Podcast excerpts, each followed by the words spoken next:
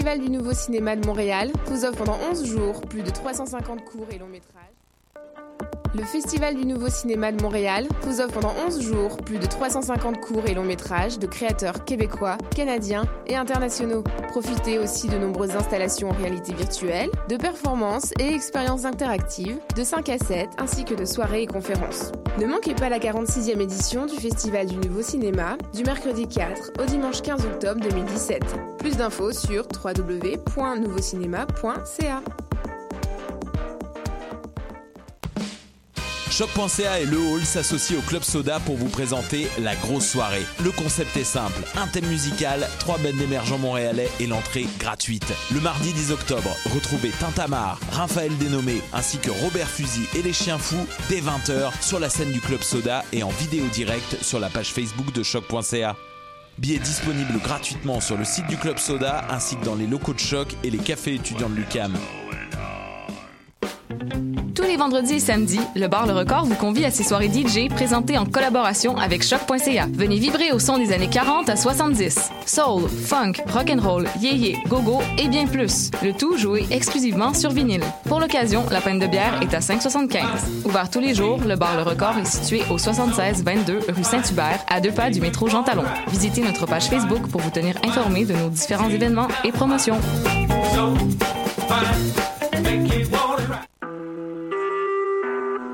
Vous écoutez Choc pour sortir des ondes.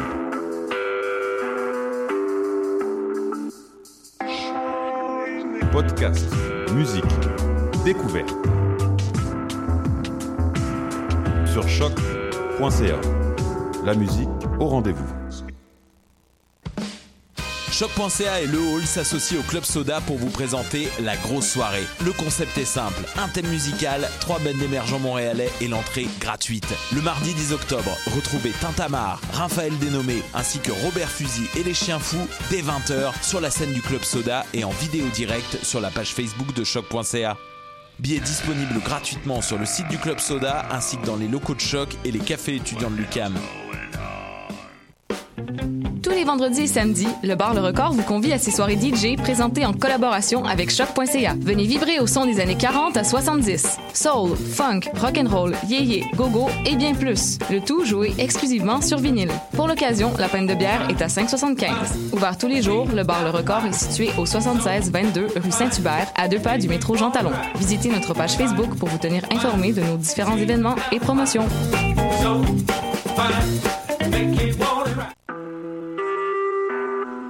Vous écoutez Choc pour sortir des ondes.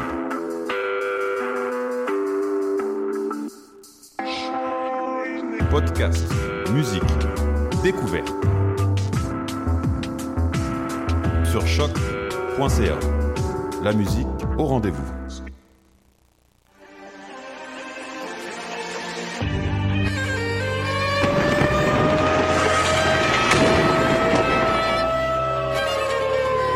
La guerre est toujours la sanction d'un échec.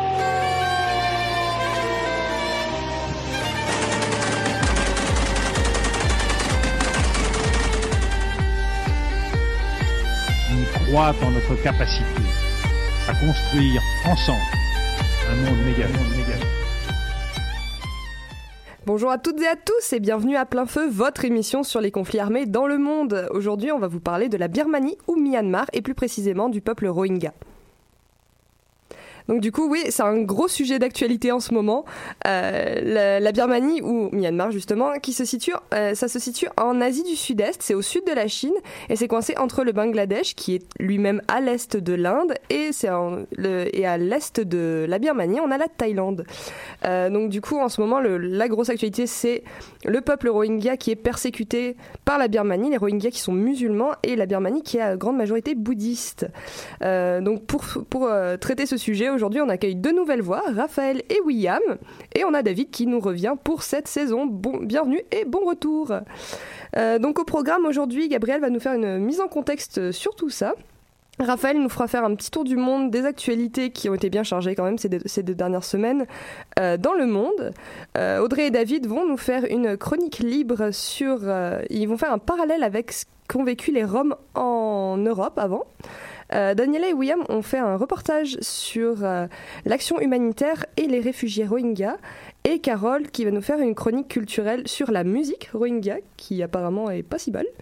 Et je vous ferai moi-même un petit zoom sur les termes génocide et nettoyage ethnique pour la joie.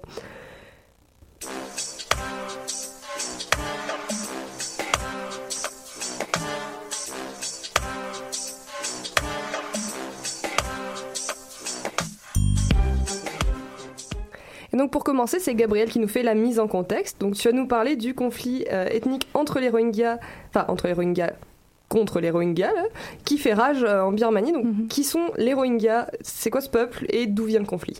Alors bon, euh, les euh, Rohingyas, ce sont des, une minorité ethnique musulmane originaire anciennement d'Asie du Sud-Est qui vit à l'ouest de la Birmanie dans l'État de Rakhine, donc anciennement connu comme l'État de Lankaran. il faut savoir que les Rohingyas considèrent que leur arrivée en Birmanie remonte au 15e siècle. C'est ce que conteste ce gouvernement qui les a toujours considérés comme immigrants illégaux venant du Bangladesh. Donc l'État leur retire leur citoyenneté en 1982. Pourquoi? Eh Bien, c'est une loi qui stipule que seuls les groupes ethniques pouvant prouver leur présence avant le début de la colonisation britannique, donc dans les guerres anglo-birmanes en 1823, sont reconnus. Donc ils sont donc officiellement faits apatrides et leurs conditions de vie et leurs droits sont fortement durcis par l'armée. Avec le temps, cette discrimination, euh, discrimination, c'est peu dire, s'accentue. Donc les Rohingyas sont vus comme des terroristes par certains moines bouddhistes radicaux ultranationalistes qui s'inquiètent de cette menace pour la Birmanie. Euh, donc, euh, euh les euh, pourraient représenter comme une violence et contestent cette violence selon eux. Donc, ça, c'est toujours selon les ultranationalistes. Et donc, c'est ce qui nous amène en 2012 quand l'accusation d'un homme rohingya pour le viol d'une jeune bouddhiste birmane secoue le pays. Suivra ce que l'ONU appelle un nettoyage ethnique par l'armée, avec en plus des violences entre communautés musulmanes et bouddhistes. Selon l'ONG, le Human Rights Watch, euh, l'armée aurait participé à la, destruction de villages, de mosquées dans le nord du pays. Le 11 juin 2012, donc c'est l'état d'urgence qui est décrété dans l'état euh, de Rakhine. Et euh, le 23 octobre, 70 Rohingyas sont massacrés dans le village de Yantay, situé dans la commune de Mrok. Donc des Arakanais vont aussi participer au carnage, Shannon et euh, l'Human Rights Watch déplorent d'ailleurs que l'armée aurait été témoin de ces gestes-là et n'aurait pas réagi. Plusieurs actes seront commis aussi par des moines bouddhistes euh, radicaux lors de ces émeutes. Et donc, selon Radio-Canada, en 2012, plus de 200 personnes ont perdu la vie, principalement des musulmans, et 140 000 Rohingyas ont été confinés euh, dans, dans des camps à. Et donc, après 2012, l'extrémisme religieux, notamment chez les bouddhistes radicaux nationalistes, prend du terrain. Plusieurs manifestations violentes vont avoir lieu. Euh, en 2013, des moines bouddhistes euh, sont accusés d'avoir lynché 10 musulmans qui voyageaient dans un bus euh, en juin 2012 et sont jugés. Et en 2015, on enlève le droit de vote au Rohingya, année où, on se souviendra, ont lieu les élections générales qui ont été remportées par le parti Dong San Suu Kyi, parti qui partage donc le pouvoir avec l'armée. Plusieurs Rohingyas essaient encore de fuir les exactions. En janvier et mars 2015, ils étaient 25 000 à fuir par bateau, soit près du double par rapport à l'année précédente, selon le Figaro. donc du coup, le conflit perdure toujours aujourd'hui et en plus, il a repris en violence euh, ces derniers temps. Oui, exactement. Shannon, en 2016, c'est une nouvelle phase du conflit qui commence à l'état de Rakhine avec l'arrivée de l'ARSA, l'armée de salut des Rohingyas en Ankaran, qui s'est formée suite aux répressions de 2012. Donc l'ARSA va s'opposer aux autorités la répression militaire se poursuit aussi. Euh, L'Human Rights Watch accuse l'armée en 2016 d'avoir brûlé des milliers de maisons de Rohingyas. Le représentant de l'ONU au Bangladesh va alors demander à l'armée de cesser cette violence physique, euh, létale et dans certains cas sexuelle envers les Rohingyas. Du côté du gouvernement, on dément les carnages et les accusations de l'ONU. Euh, Aung San Suu Kyi s'est alors peu exprimé sur le sujet. Donc le 25 août 2017, les forces rebelles de l'ARSA attaquent des postes policiers frontaliers, suivra une, riposte violente de l'armée qui perdure encore aujourd'hui. Selon plusieurs médias français, en début septembre, ces répressions ont fait au moins 400 morts. Et dans une lettre du secrétaire général des Nations Unies publiée le 28 septembre 2017, on estime qu'au moins 500 000 Rohingyas ont fui vers le Bangladesh et que 176 des 471 villages musulmans au nord de l'État de Rakhine ont été rasés. Euh, cette attaque a été condamnée par l'ONU qui considère aujourd'hui les Comme un des peuples les plus persécutés. Ouais, j'avais vu d'ailleurs euh, à des images euh, de, de villages en feu, c'est assez impressionnant. Mm. Mais ce qui en est étonné plus d'un, c'est le silence d'Aung San Suu Kyi dans, dans ce dossier.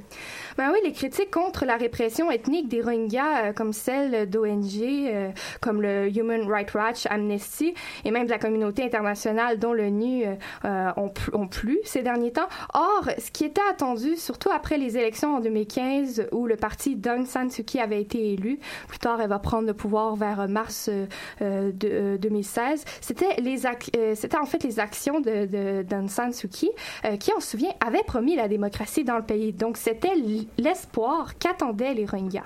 Pourtant, elle est restée euh, très silencieuse durant la crise. Euh, il faut pas oublier euh, que l'armée étant encore très forte, euh, comme on l'a vu, on, on, voit qu'elle a peine, dans le fond, à manœuvrer dans cette crise. Donc, le 19 septembre, Aung San va briser le silence dans un discours à Nyapida, la capitale du pays. Donc, selon CNN, elle n'aurait pas dénoncé les exactions commises envers les Rohingyas, mentionnant que le gouvernement aurait besoin plus de temps pour enquêter pardon, sur le dossier.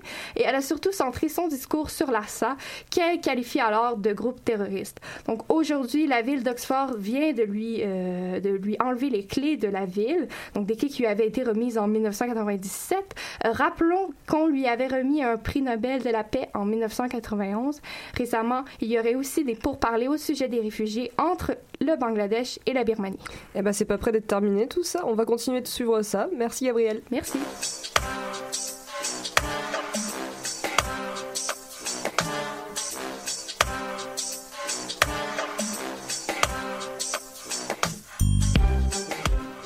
Et donc on va quitter un peu le Myanmar pour aller voir ce qui se passe dans le monde avec Raphaël. Oui, alors le massacre de Las Vegas constitue la 273e tuerie de masse en 275 jours aux États-Unis. C'est quand même très dingue. Près de 60 personnes ont donc perdu la vie euh, ce dimanche dans la fusillade qui a eu lieu qui a eu lieu lors d'un festival de musique à Las Vegas dimanche soir lorsqu'un homme a ouvert le feu à l'arme automatique dans une foule. La fusillade a également fait 527 blessés, dont deux policiers en service. C'est Stéphane Paddock, homme de 64 ans, qui n'est pas connu des services policiers, qui a commis l'acte irréparable. C'est un ancien comptable et qui possédait un brevet d'aviation et un permis de chasse délivré par l'État d'Alaska. Le père de Paddock, Patrick Benjamin, était un braqueur de banque placé sur la liste des fugitifs les plus recherchés par le FBI dans les années 90. L'État islamique a revendiqué l'attaque, mais la police américaine écarte l'hypothèse de l'implication de l'État islamique.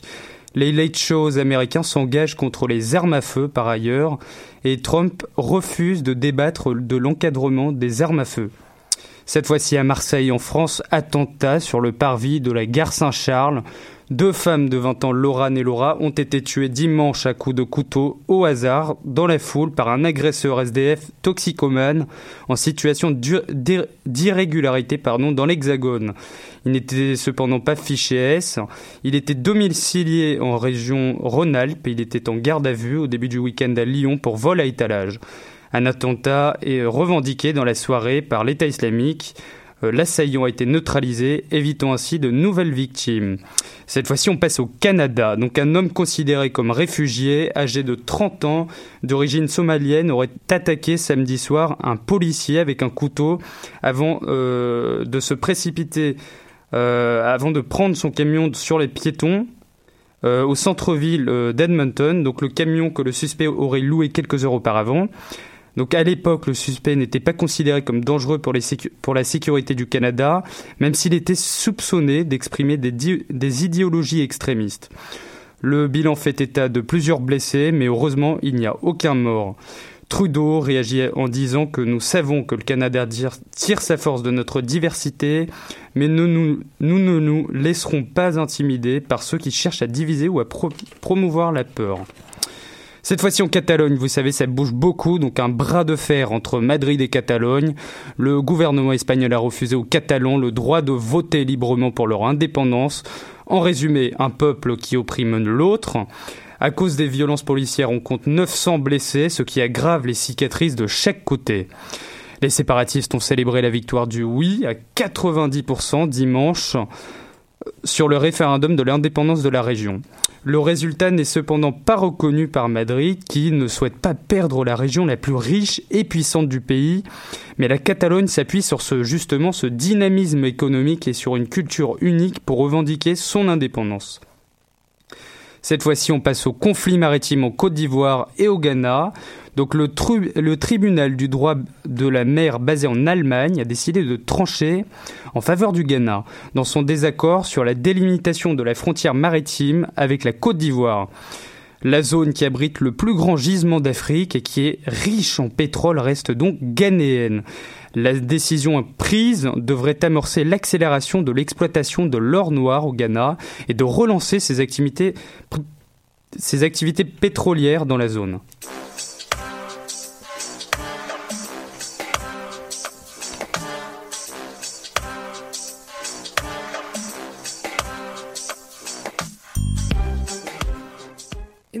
Euh, à la chronique culturelle avec Carole qui a été voir un petit peu du côté de la musique Rohingya. Oui, tout à fait. Alors comme on le sait, euh, les Rohingyas sont en exil du côté du Bangladesh. Ils sont euh, dans des camps de réfugiés absolument bondés, des camps de réfugiés qui sont avec une part importante d'enfants. On connaît les conditions sur place rapportées par de nombreux observateurs comme précaires et extrêmement difficiles. Et pourtant, je vais vous laisser écouter ce qui a été enregistré dans ces camps de misère euh, cette année, en 2017, très récemment. C'est un enregistrement que l'on doit à Farzana Kazi Famida, professeur à l'université d'Uttara en Malaisie, qui s'intéresse depuis plusieurs années au peuple rohingya.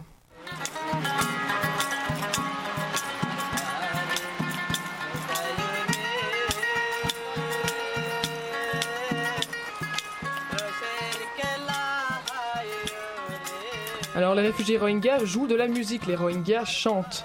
Dans la forme, plusieurs éléments. Ils chantent tout d'abord en Rohingya, c'est la langue de ce peuple. Les Rohingyas s'apparentent au Bengali, c'est la langue parlée au Bangladesh. Ça explique aussi évidemment les différences euh, de culture, euh, pardon, le rapprochement des cultures et parfois le, mix qui est fait entre les deux, qu'on confond assez souvent. Ça ressemble quand même un peu de la musique euh, type indienne, je pense. Oui, alors voilà, c'est une, une musique en fait inspirée évidemment bah, du style indien, ça a plus ou moins les mêmes instruments qui sont utilisés. Mais euh, moi, il me semble qu'il y a quand même une influence aussi des pays arabes et musulmans dans l'utilisation de la voix. En fait, je ne sais pas pour mhm. ceux qui connaissent, il y a des appels à la prière des imams dans les pays musulmans du haut des muezzins, ces énormes tours qui, qui, demandent justement cet appel à la, à la prière. Et eh bien, il y a un peu cet usage de la voix. Et évidemment, si les Rohingyas chantent, ils ne chantent pas n'importe quoi non plus. Dans ce cas-ci, c'est ce qu'on appelle a country song. Alors, il ne faut pas le confondre avec la musique country qu'on connaît ici. Euh, c'est pas une balade, c'est pas du cowboy, c'est il s'agit d'un chant nostalgique en fait euh, au sujet d'une terre natale qui est, qui est en fait perdue. Dans les chants les plus populaires du peuple rohingya, on trouve donc les country songs, mais aussi des chants religieux, bien sûr, mais aussi des chants euh, bah, sur la vie quotidienne. Donc tu t'es penché un peu sur les paroles de la chanson Oui, alors voilà, en fait, cette chanson-là, elle est assez. Euh, elle, elle, elle, un peu l'image de ce qui se passe là-bas, donc c'était sur un camp de migrants. Alors le premier couplet, c'est comme ceci. Nous avons migré au Bangladesh, laissant nos belles maisons. Sur nos toits, nous avions de la nourriture séchée, dans nos champs, des piments frais.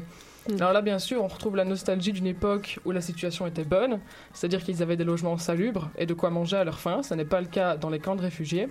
Et aussi, évidemment, laissant nos belles maisons, on l'a appris, euh, c'est des villages qui sont brûlés euh, par, par, village après village. Les maisons sont incendiées avec euh, les habitants parfois à l'intérieur. Donc voilà, deuxième couplet. Nous avons migré au Bangladesh en laissant tout derrière nous, pensant que nous étions tous frères. Aujourd'hui, nous nous retournons pour regarder vers l'Est et nous nous souvenons de tant de choses du passé. Alors là, encore une fois, en un paragraphe, les réfugiés retracent le sentiment qui vont avec leur exil. Une trahison d'abord de ceux qui étaient donc leurs voisins, le, reste du peuple d'où ils viennent, qui ne sont pas musulmans. Euh, la nostalgie ensuite, c'est-à-dire que quand ils regardent vers l'Est, c'est bien leur région qu'ils voient à l'horizon. Euh, donc c'est en fait les montagnes du côté de Arakan. Pour le dernier couplet, c'est sûrement le plus explicite. Mais où êtes-vous, mes chers parents, vous qui nous avez envoyés au Bangladesh Nous avons dû quitter notre si cher pays. Un dernier passage qui révèle la réalité d'un exil qui concerne en fait majoritairement les enfants rohingyas, parce que beaucoup de familles n'ont pas pu faire le voyage ensemble et mhm. sont donc séparées. La plupart du temps, les parents décident en fait de rester sur leur terre, malgré les risques, et d'envoyer leurs enfants en lieu sûr de l'autre côté de la frontière. Alors là, c'était pour un exemple concret récolté cette année, mais le conflit n'est pas nouveau, comme on l'a déjà appris euh, au début d'émission, euh, notamment avec Gabriel. En 2009, on mesurait l'importance déjà de cette tradition du chant, cette tradition orale dans la population réfugiée rohingya. Alors on retrouve notre professeur d'université de Malaisie, Farzana Kazi Famida, pardon. Et donc c'est elle qui a rencontré un réfugié, il explique. La mémoire de notre peuple doit rester vivante grâce à nos chansons et nos poèmes. Nos enfants doivent savoir pourquoi ils sont là, et aussi, si n'importe qui d'autre, en dehors du conflit, veut entendre notre peuple, ils peuvent écouter ces chansons, et ainsi, il se pourrait qu'ils comprennent notre situation et de conclure, je cite toujours, nous ne sommes pas en mesure de protester contre quiconque, alors nos chants et poèmes sont tout ce qu'il nous reste pour exprimer notre chagrin et notre souffrance. Bah, c'est une belle démarche. Euh, ça rappelle quand même des thèmes abordés par euh, la communauté noire aux États-Unis euh, avant. Oui, tout à fait. Et donc, je terminais là-dessus sur un rapprochement, en fait, justement, avec la communauté noire des États-Unis. Pour rappel, donc, c'est la communauté noire qui a été arrachée de leur terre en Afrique, puis entassée dans ces navires négriers pour finir esclaves dans les plantations de riches blancs nord-américains. Pendant près de 250 ans d'esclavage, le peuple noir a chanté dans les plantations d'abord et ensuite converti de force au christianisme. Les Noirs se mettent à chanter pour Dieu. C'est la naissance du gospel. Après l'abolition de l'esclavage, ça ne va pas spécialement mieux. Les Noirs vont continuer à être la cible des plus grandes injustices et de grandes violences. C'est une société construite alors sur un modèle ségrégationniste. Parce que le quotidien est difficile, la communauté va chanter son chagrin et sa souffrance, des termes qu'on retrouve. Mm. Là maintenant, on parle de blues. Plus tard, évidemment, on descend un peu plus euh, vers le sud des États-Unis, en Nouvelle-Orléans notamment. Et là, c'est la naissance du jazz. Alors on mm. sait évidemment, ces trois styles musicaux sont totalement euh, actuels, hein. c'est des choses qui marchent encore. Et évidemment, c'est un rappel aussi que ben, les Américains, maintenant, en tout cas, le sort des, des Afro-Américains a bien changé. De peuple opprimé, maintenant, ils ont, en théorie, bien sûr, tous les droits euh, qu'un Américain normal pourrait avoir. Et donc, ben, par la musique, ils ont réussi quand même à passer d'un calvaire à une situation plus égalitaire. C'est ce qu'on souhaite aux Rohingyas. Eh ben, c'est vraiment ce qu'on souhaite. Merci, Carole.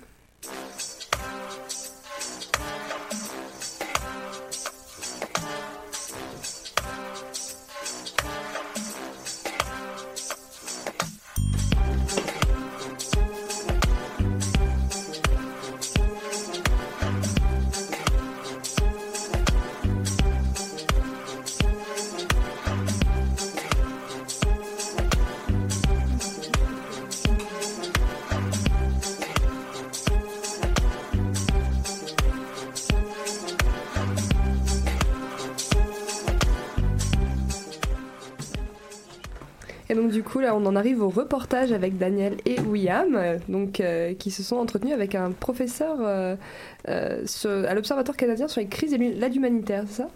Oui, on s'est entretenu avec Olivier Arvisé, donc professeur de l'école en didactique, mais il étudie la didactique dans les camps de réfugiés, donc il a étudié la crise dans les camps des Rohingyas au Bangladesh et aussi un peu l'aide humanitaire qui reçoivent ces, ces personnes-là. Donc, quel est quel est l'état actuel de ces camps de réfugiés qui accueillent les Rohingyas? C'est la première question qu'on a posée au prof pour savoir un peu plus euh, la situation là-bas. À l'heure actuelle, il y a environ la moitié de la population de Rohingya qui, est, euh, normalement euh, habite le long du littoral en Birmanie, qui s'est déplacée vers le Bangladesh. Donc, les derniers chiffres qui sont sortis aujourd'hui font état de 507 000 réfugiés à l'heure actuelle sur le, le, territoire du Bangladesh. les conditions humanitaires sont très difficiles présentement. Euh, il y a deux très grands camps de réfugiés qui sont établis au Bangladesh depuis les années 90. Euh, qui accueillaient beaucoup de Rohingyas depuis euh, cette époque-là. mais ces camps ont une capacité d'environ 33 000 réfugiés. Donc, ils sont déjà à pleine capacité. Les réfugiés ont commencé à s'installer en périphérie autour et dans des conditions très précaires. Pour l'instant, peu de ces réfugiés-là ont pu bénéficier d'un abri, de fournitures de base. Euh, ils vivent dans des conditions euh, euh, très humides, des conditions météorologiques assez difficiles. donc présentement, il y a une épidémie de diarrhée qui a commencé dans la plupart des camps, en particulier dans la portion qui est la plus au nord. donc, il y a aussi des besoins médicaux importants en termes aussi d'eau potable et de nourriture. Ouais, donc ça fait, ça fait vraiment des conditions vraiment déplorables pour les, pour les réfugiés. Oui, exactement. Puis euh, par la suite, on lui a aussi posé des questions euh, face à la réaction en fait internationale. Qu'est-ce que les personnes ont fait par rapport à cette persécution des Rohingyas? Et voici ce qu'il nous a répondu. Pour l'instant, la communauté internationale euh, est, c'est, à mon avis, mobilisée, mais lentement sur la question. Euh, il y a eu quelques appels des Nations Unies sur le sujet. Euh, malheureusement, en tout cas, ce qui, m'intéresse euh, davantage euh, en termes de financement de l'aide humanitaire, par exemple, qui pourrait être offerte à ces populations-là, pour l'instant, on n'est qu'à environ 25% des objectifs de financement et les besoins sont assez grands. Donc, pour l'instant, à part quelques discours, la communauté s'est plus ou moins mobilisée afin de soutenir les, les agences onusiennes, par exemple, au commissariat des Nations Unies pour les réfugiés ou les ONG qui travaillent dans le domaine de l'humanitaire euh, qui viennent en aide à ces populations à l'heure actuelle. Mais du coup, il n'y a que la communauté internationale qui, qui s'occupe des Rohingyas, pas le gouvernement. Voilà, donc euh, on l'a aussi demandé c'est quoi le rôle du gouvernement dans tous ces conflits-là, vu que déjà l'aide internationale n'est pas, n'est pas très grande. Donc on, on va savoir c'est quoi son opinion par rapport à, au gouvernement. Pour l'instant, le gouvernement euh, a euh, perpétué, en fait, à l'aide de l'armée nationale, des raids dans les villages euh, suite à une attaque qui a eu lieu le 25 août dernier d'un groupe armé qui s'appelle l'armée du salut des Rohingyas de cette région-là, qui, en fait, ce groupe de rebelles a attaqué des postes frontaliers et des postes de police. Et suite à ces attaques, le gouvernement a commis des actes de violence dans différents villages, brûlé des maisons, on a tué, assassiné des gens. on a fait aussi un certain nombre de stratégies pour faire fuir les, les gens vers la frontière. Donc, euh, dans plusieurs des cas, ça visait pas nécessairement à tuer ou à blesser les populations, euh, mais à leur faire peur pour qu'ils puissent, euh, en fait, qu'ils fuient leur village. Et pour l'instant, le gouvernement maintient sa ligne très dure, déclare que ce sont des actes de terrorisme que les, les rebelles ont commis. et pour l'instant, il y a encore eu récemment des actes de violence dans certains de ces villages, ce qui accentue le déplacement des populations. Eh ben, c'est vraiment toute une situation qu'on a là. Ils sont vraiment chassés de chez eux. Exactement. Donc on voit que même le gouvernement n'agit pas forcément. -hmm. Et puis que c'est même eux qui forcent en fait un peu les Rohingyas à fuir au Bangladesh. Donc aussi on peut constater qu'il s'agit d'une crise humanitaire. -hmm. euh, les réfugiés vivent dans des conditions très difficiles au Bangladesh.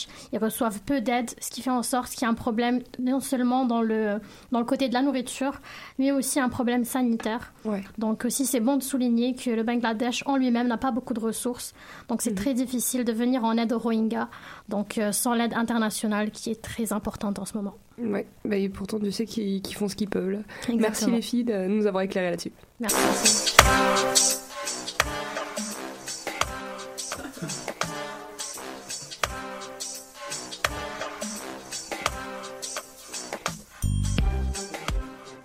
Et on poursuit maintenant avec la chronique libre en compagnie de David et d'Audrey. Bonjour à vous. Bonjour. Tout cassé. Un petit problème micro de côté. Désolé. c'est beau, c'est beau. Tout est réparé Oui, oui, c'est bon, continuez. Tout va bien. Euh, donc, euh, apparemment, aujourd'hui, pour votre chronique, vous allez faire un parallèle entre la situation actuelle des Rohingyas et un autre peuple marginalisé, soit les Roms en Europe euh, dans les années précédentes. Euh, donc, on l'a vu précédemment, les, les Rohingyas fuient le Myanmar pour rejoindre les pays voisins via des moyens précaires.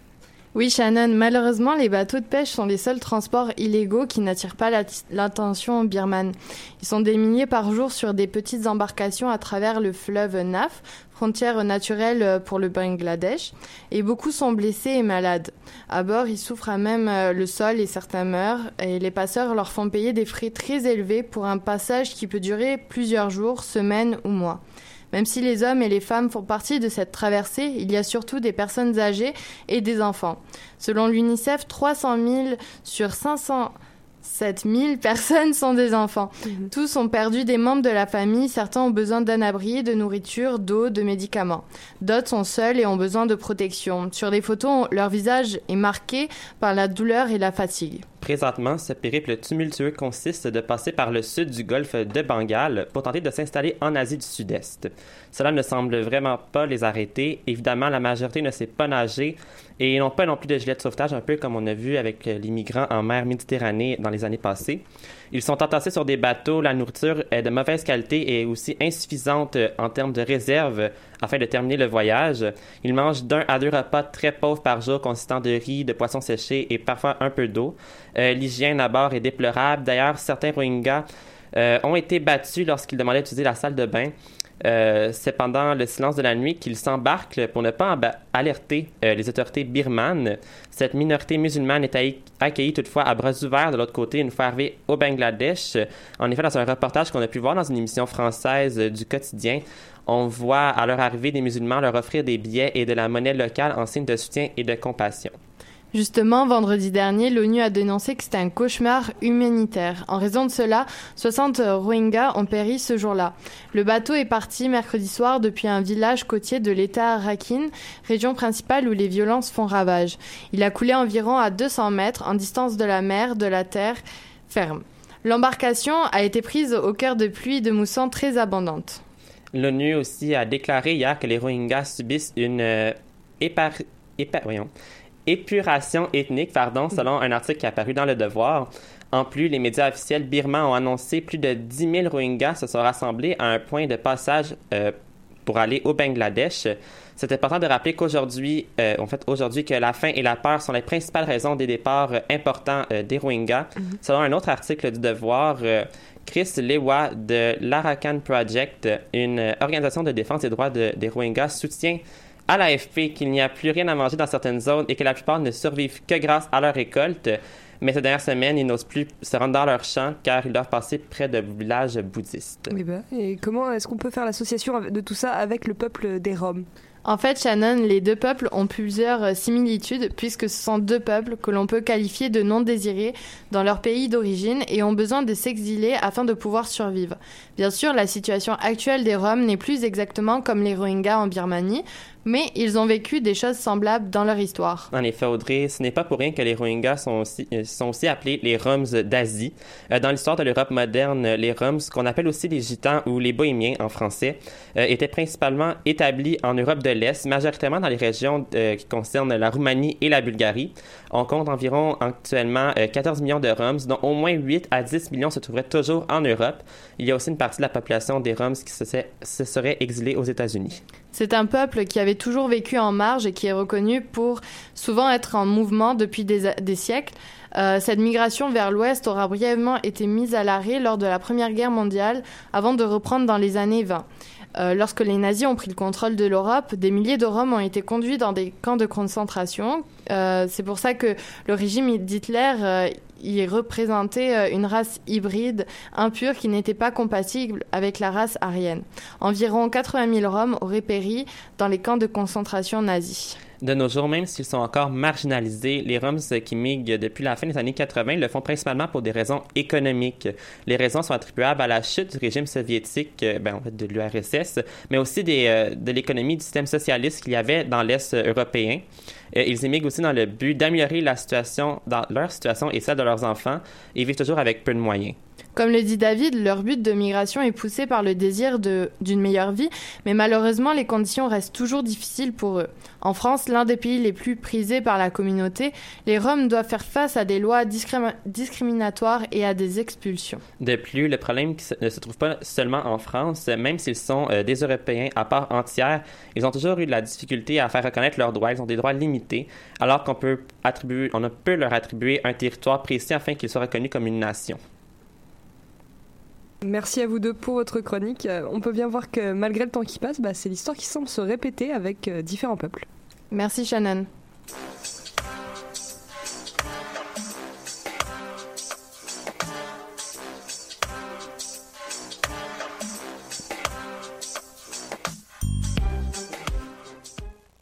Et donc du coup, c'est moi qui me charge du zoom sur aujourd'hui. Oui, désolé Shannon. Donc, euh, mais, mais maintenant c'est à ton tour qui se charge un peu euh, de, du zoom sur euh, cette semaine. Et ouais, et aujourd'hui, je me suis dit que j'allais vous parler d'un sujet particulièrement pas joyeux euh, la différence entre les termes génocide et nettoyage ethnique. Tu me disais que c'était pas vraiment la même chose. Ouais, et déjà pour commencer, pour euh, le mot génocide, c'est, on en a une définition euh, juridique dans le droit international. Donc il y a une- déjà la Convention sur la prévention et la répression du génocide qui a été faite en 1948. Et donc du coup, ils définissent le génocide comme euh, l'un quelconque des actes euh, commis dans l'intention de détruire tout ou en partie un groupe national, ethnique, racial ou religieux. Donc ces actes, c'est le meurtre des membres du groupe, l'atteinte à leur intégrité physique ou mentale, la soumission intentionnelle des- du groupe à des conditions d'existence devant entraîner sa destruction physique totale ou partielle, des mesures visant à entraver les naissances au sein du groupe et des transferts d'enfants au sein du groupe à un autre groupe. Donc ça a beau dater de 1948, c'est toujours autant valide de nos jours. Euh, le, fait est qu'il existe deux types de génocide. Il existe le génocide physique, c'est simplement le- l'élimination, la visée, c'est l'élimination du groupe par la mort de ses membres. Et il, existe aussi un truc un peu plus pernicieux, euh, le génocide biologique, où il est plus question de transfert forcé d'enfants et d'entrave aux naissances, quoi que ça puisse être. Euh, mais le plus important pour euh, que cette définition entre en compte et pour qu'il y ait des, punitions, c'est l'intention, qu'il y ait eu intention de génocide. Donc le point crucial pour, condamner les responsables. Et en même temps, c'est le plus compliqué à prouver. Donc euh, Émile Oued- euh, Ouedraogo, euh, qui est un chercheur spécialiste en droit international public et pénal à la chaire Raoul Dandurand, euh, écrivait dans le magazine L'actualité en 2014 que c'est pour ça qu'il y a des génocides qui sont, qu'on pourrait dire, qui sont ignorés au moins par la justice internationale. Pour les exemples de génocide, bien sûr, on a les Hutus au Rwanda. Et même si ça reste des concepts pas évidents à traiter, le génocide est déjà bien encadré par le droit. Mais pour le nettoyage ethnique, c'est pas mal plus flou, non? Ouais. Euh, en fait, c'est déjà pas un terme qui est, défini officiellement dans une convention ou un, texte de droit international public. Euh, Il y a quand même des, essais de définition qui ont été faits, dont une première définition qui a été évoquée dans le rapport d'une commission d'experts dépêchés pour traiter le cas de l'ex-Yougoslavie dans les années 90, et euh, notamment après la découverte du charnier de Vukovar. Euh, donc le plus souvent, euh, les, les responsables d'un nettoyage ethnique veulent prendre possession du territoire où justement était cette ethnie. Et euh, c'est la visée d'un... En fait, c'est la visée de rendre, vouloir rendre le territoire homogène. Ethniquement parlant, c'est assez bizarre dire, dit comme ça, mais c'est la définition. Et euh, donc du coup, après, malgré le fait que ce terme n'ait pas de définition propre, euh, les crimes qui en découlent peuvent quand même être punis sous la forme de crimes de guerre qui sont régis par les conventions de Genève, euh, de crimes contre l'humanité ou encore des, de crimes de génocide. Et dans le, dans le cas où les deux concepts s'en mêlent, ce qui arrive souvent, donc un nettoyage ethnique bien connu, c'est la Seconde Guerre mondiale. Et puisque ça arrive aussi souvent, on pourrait pas trouver un moyen de punir également le nettoyage ethnique? Ouais, le punir pour ce qu'il est, bah, ce sont des choses qui sont, qui sont, qui sont, qui sont en, di- en discussion en ce moment. Euh, que ce soit dans la jurisprudence de la Cour internationale de justice qui juge les pays, pas les gens, à l'AE, euh, ou dans des articles plus analytiques en droit international, on a pu voir et on voit encore des volontés d'inclure le nettoyage ethnique dans la Convention sur la prévention et la répression du génocide. Eh bien, merci beaucoup Shannon de nous avoir démêlé tout ça. Pas de souci.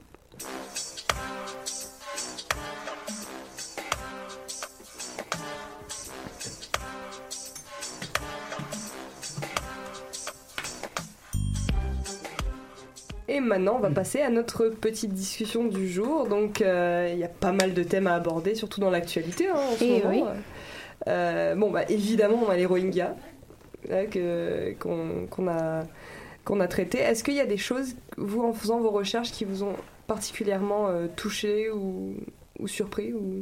Ben moi ce que ce que, ce que j'ai remarqué c'est que à quel point euh, le problème euh, dans, dans, dans cette crise Rohingya euh, c'est euh, on n'a pas beaucoup bon on n'a pas eu le temps beaucoup d'en parler mais il y a eu le bon le bouddhisme euh, ultra euh, ultra montain ultra ultra euh, ben pas ultra montain plus ultra nationaliste donc euh, c'est de voir à quel point l'extrémisme et l'ultranationalisme peuvent s'inviter dans les religions. Et je Ouais. trouve que euh, en Occident on n'a pas cette vision là du bouddhisme on, on Ouais. voit pas que ça pourrait aller là. En Occident, c'est le bouddhisme, la religion de paix, etc. Exactement, c'est un Pourtant- bouddhisme plus reconstruit en fait. Ouais, ouais. Parce qu'on on, on les, on fait aussi le lien avec la méditation, puis sais, toute cette partie-là qui est aussi très à la mode, puis Ouais. très, euh, sais, très euh, populaire auprès des même des adolescents puis de, de notre génération, je trouve. Mais on se rend compte que même c'est tout ce qui amène à l'extrême, comme l'a dit Gabriel, c'est pas c'est pas nécessairement euh, sais, les, les plus, c'est pas de gens qui vont faire les biens On nécessairement. tape beaucoup sur, euh, sur l'islam, l'extrême de l'islam, mais euh, ma-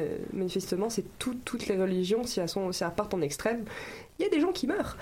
Donc, euh, Oui, c'est ça. Ouais. Et dans ce cas précis, justement, c'est les musulmans qui sont les opprimés. Exactement. Ouais. Faut pas- il faut pas voir tous les musulmans. Il y a beaucoup de gens qui font les amalgames aujourd'hui avec euh, tous les musulmans sont, sont des oppresseurs, ils vont nous voler l'Europe ou ils vont nous Exactement, oui. tu- tuer l'Occident, alors que dire, il y a des musulmans tout à fait pacifistes. Et là, on s'en Mhm. rend compte dans la partie évidemment ou dans ma chronique, on entend ils ont pas, de- ils choisissent pas de prendre les armes.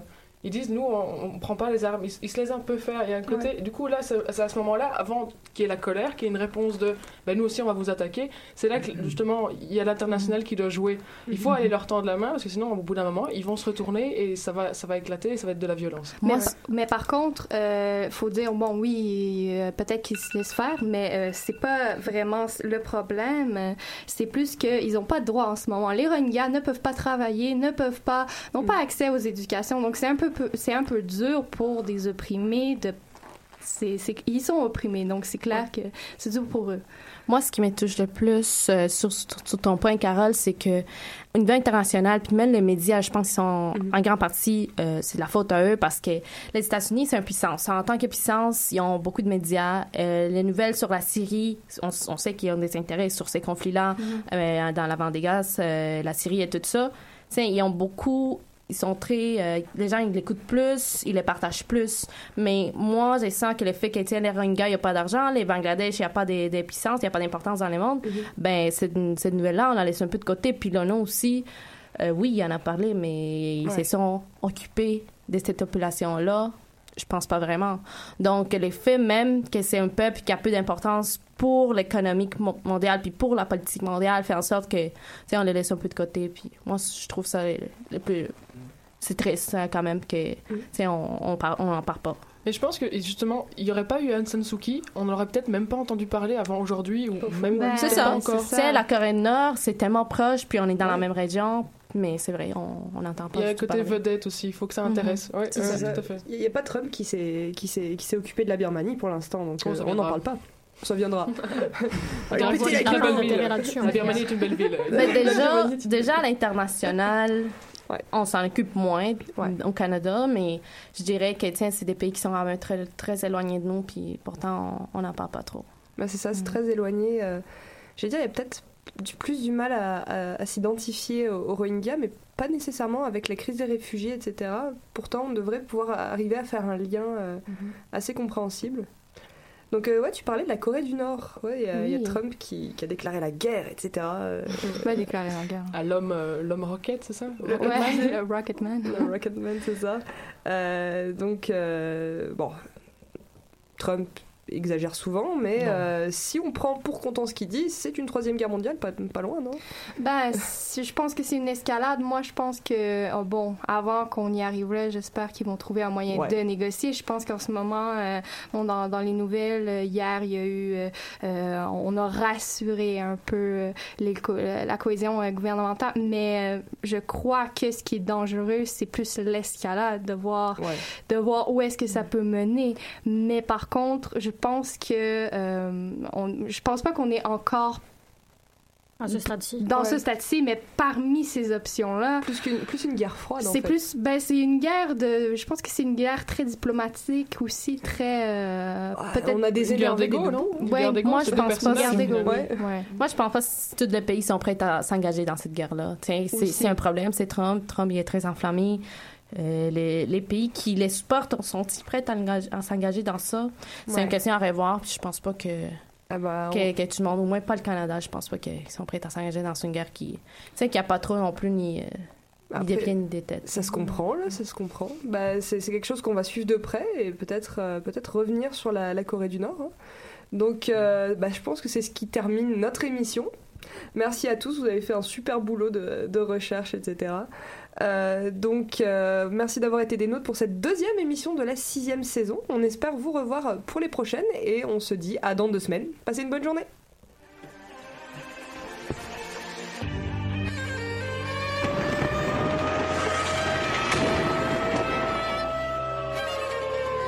car la guerre est toujours la sanction d'un échec.